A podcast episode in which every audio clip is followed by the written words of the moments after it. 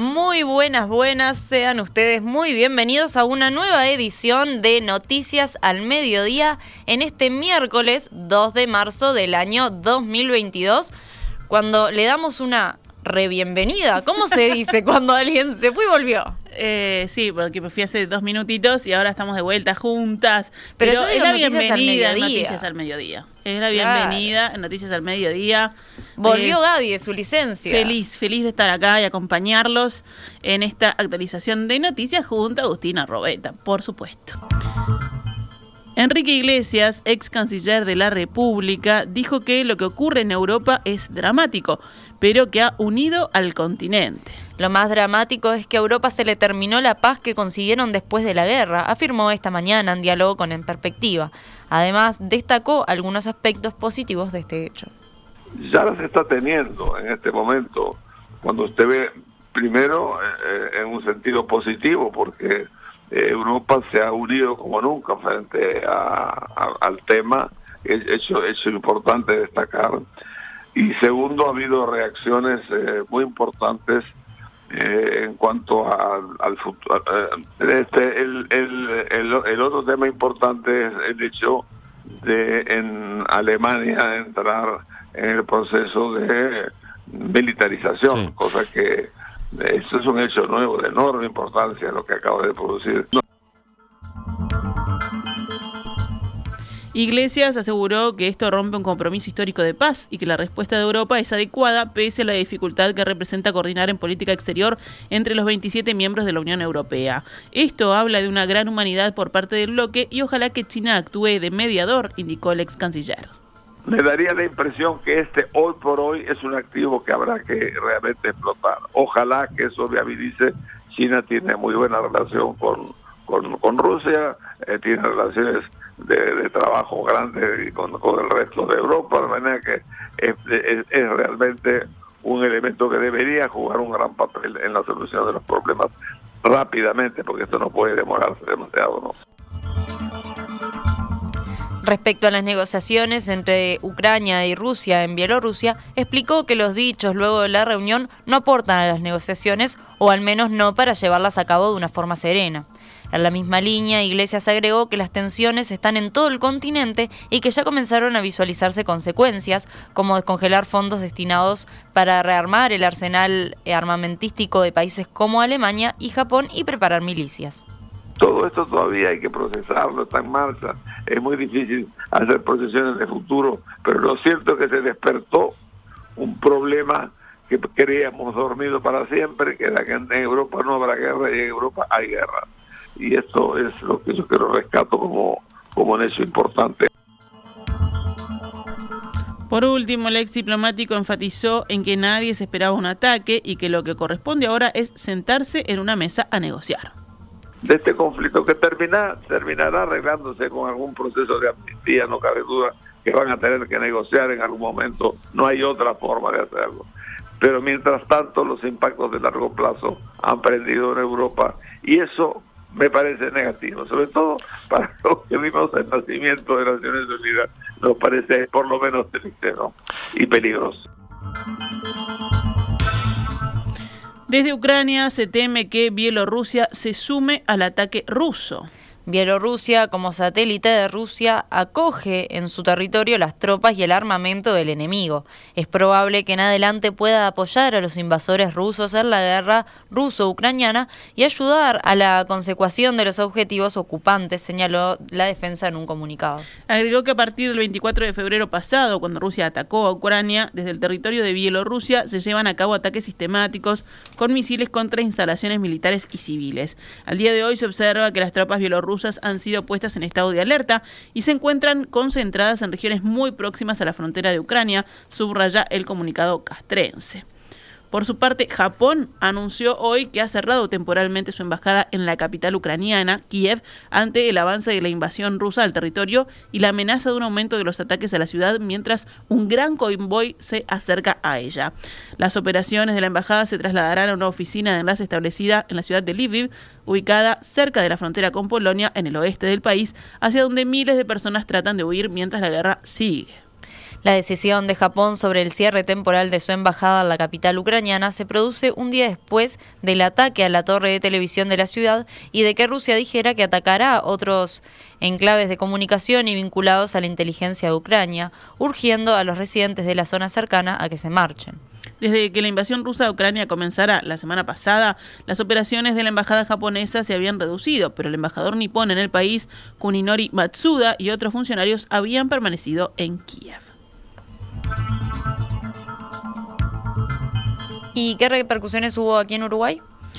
El presidente de Antel, Gabriel Gurméndez, dio la orden ayer de suspender la emisión del canal ruso Russia Today, RT, a través de Vera TV, que es una plataforma de streaming de la empresa estatal de telecomunicaciones. El vicepresidente de Antel, Robert Bouvier, dijo ayer a El Observador que la definición fue tomada en forma personal por Gurméndez, que la comunicó vía WhatsApp al resto del directorio. Bouvier dio el visto bueno a esta medida. El subsecretario de Industria, Energía y Minería, Walter Berry, dijo al matutino que desconocía que Urméndez iba a tomar esta decisión, aunque de todos modos apoyó la medida. En la oposición, el senador del Frente Amplio, Alejandro Sánchez, criticó la decisión del presidente Antel de suspender la emisión de RT en Vera TV. Esto no es más que la censura a un medio de prensa, dijo Sánchez hablando con el observador, y añadió, censurar un medio de prensa siempre debe ser cuestionado. Mucho más. Señaló, cuando la censura parte del presidente de una empresa sin consultarlo con el Poder Ejecutivo o el Parlamento, sin un debate de por medio y demás, anunciándolo por redes sociales. La Embajada de Rusia en Montevideo, a través de Twitter, se limitó a lamentar la situación. Según la web de RT, esa cadena rusa aún puede verse en Uruguay a través de servicios de cable del interior del país y en streaming por los servicios de TCC y Montecable. También se encuentra disponible en directo a través de YouTube. Finalmente, terminando con las repercusiones, diputados oficialistas lucieron ayer flores amarillas en sus bancas del Parlamento en apoyo al pueblo ucraniano por la guerra de su país con Rusia. Además, la vicepresidenta Beatriz Argimón anunció en la sesión de la Asamblea General que el Palacio Legislativo lucirá banderas blancas en los próximos días en señal de paz. 12 horas 23 minutos. Vamos ahora con el panorama nacional. El presidente Luis Lacalle Pou se presentará esta tarde ante los senadores y diputados para pronunciar un discurso sobre el balance de su gestión. La vicepresidenta Beatriz Argimón dijo hablando con la diaria que el presidente va a hacer anuncios de novedades referidas a acciones bien concretas, ya que se espera que sea un año de consolidación económica una vez avanzada la etapa de superación de la emergencia sanitaria por COVID-19. Desde la oposición, el senador frente amplista José Carlos Maía dijo, según el mismo medio, que espera que el discurso de la calle Pou tenga resultados distintos a los del año pasado, cuando hizo muchos anuncios y las concreciones fueron muy pocas. Ayer, la calle Pou remitió al Parlamento el mensaje y la memoria anual de 2021, donde asegura que se cumplió con las reformas y mejoras anunciadas por la coalición de gobierno. El mensaje, con un repaso de la gestión de cada ministerio, está contenido en dos tomos con un total de 724 páginas. El texto destaca, entre otras cosas, la baja de la cantidad de denuncias de homicidios, rapiñas, hurtos y abigeato, la administración de casi 7 millones de dosis de vacunas anti-COVID, la creación del Ministerio de Ambiente, los datos que el gobierno califica de en materia de empleo y recuperación económica y la propuesta de lo que el Poder Ejecutivo llama modernizar y sincerar el Mercosur por medio de la flexibilización impulsada por el presidente Lacalle El Ministerio de Economía destaca que se alcanzó a nivel económico en el tercer trimestre del año pasado los niveles prepandemia y se espera más crecimiento. También resalta el incremento de las exportaciones mediante venta de bienes al exterior por un total de 11.549 millones de dólares.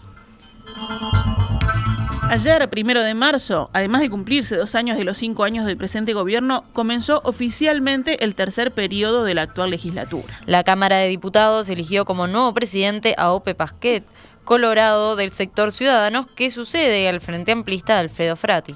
Pasquet, primer presidente colorado de la Cámara Baja desde el año 2013, manifestó en rueda de prensa su intención de concretar, entre otros avances, el voto electrónico en sala.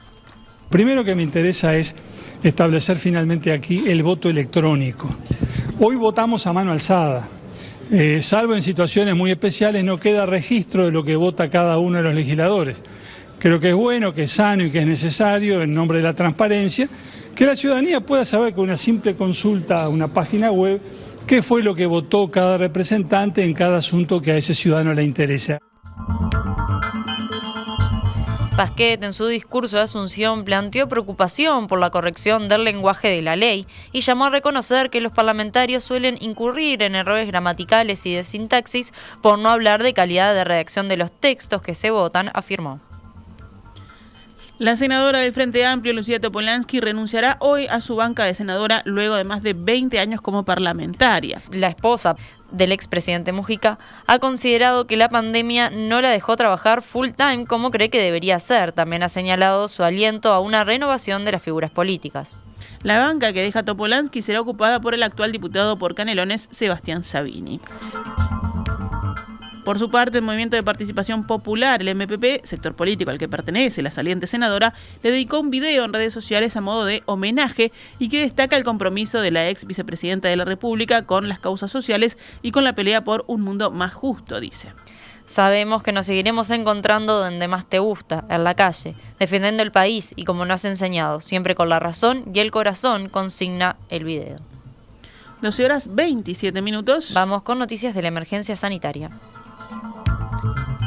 Ayer fallecieron seis personas con coronavirus en Uruguay. La cantidad de pacientes con COVID-19 en CTI se redujo a 116, tres menos que en el día anterior. Ayer fueron detectados 1.938 contagios nuevos en 7.632 análisis. La tasa de positividad fue del 25,39%. El Ministerio de Salud Pública autorizó el primer antiviral para tratar el COVID-19. Se trata del Molnupiravir, una pastilla del laboratorio Merck que el paciente podrá tomar para tratar la enfermedad. El fármaco no estará en venta en farmacias y en cambio serán los médicos quienes se encarguen de determinar quiénes podrán tomarlo. Hasta el momento, seis pacientes recibieron este medicamento que tiene un costo de unos 2 mil pesos. El fármaco fue autorizado por organismos internacionales para el tratamiento de casos leves y moderados en adultos que padecen enfermedades graves y demostró evitar muertes y hospitalizaciones en un 30% de los casos. 12 horas 28 minutos. Cerramos con otras noticias. La policía detuvo esta madrugada a un hombre que se sacó y destruyó la tobillera electrónica que llevaba como medida cautelar.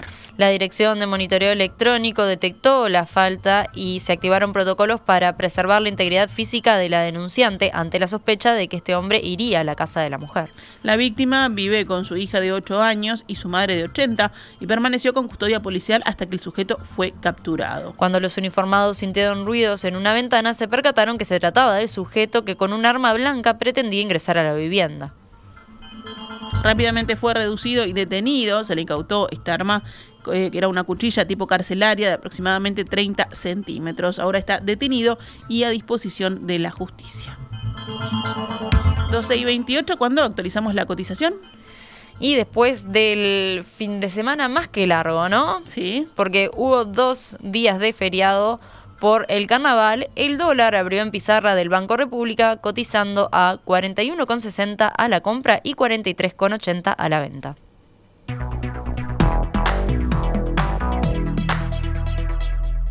Esta es Radio Mundo, 1170 AM. ¡Viva la radio!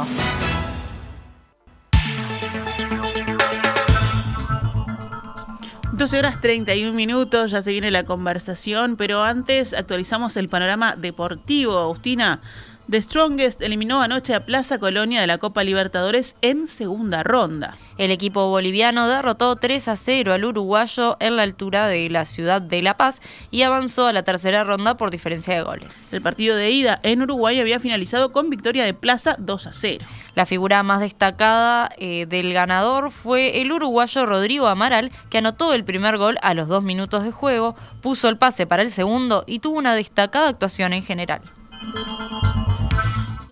Esta es Radio Mundo, 1170 AM. ¡Viva la radio!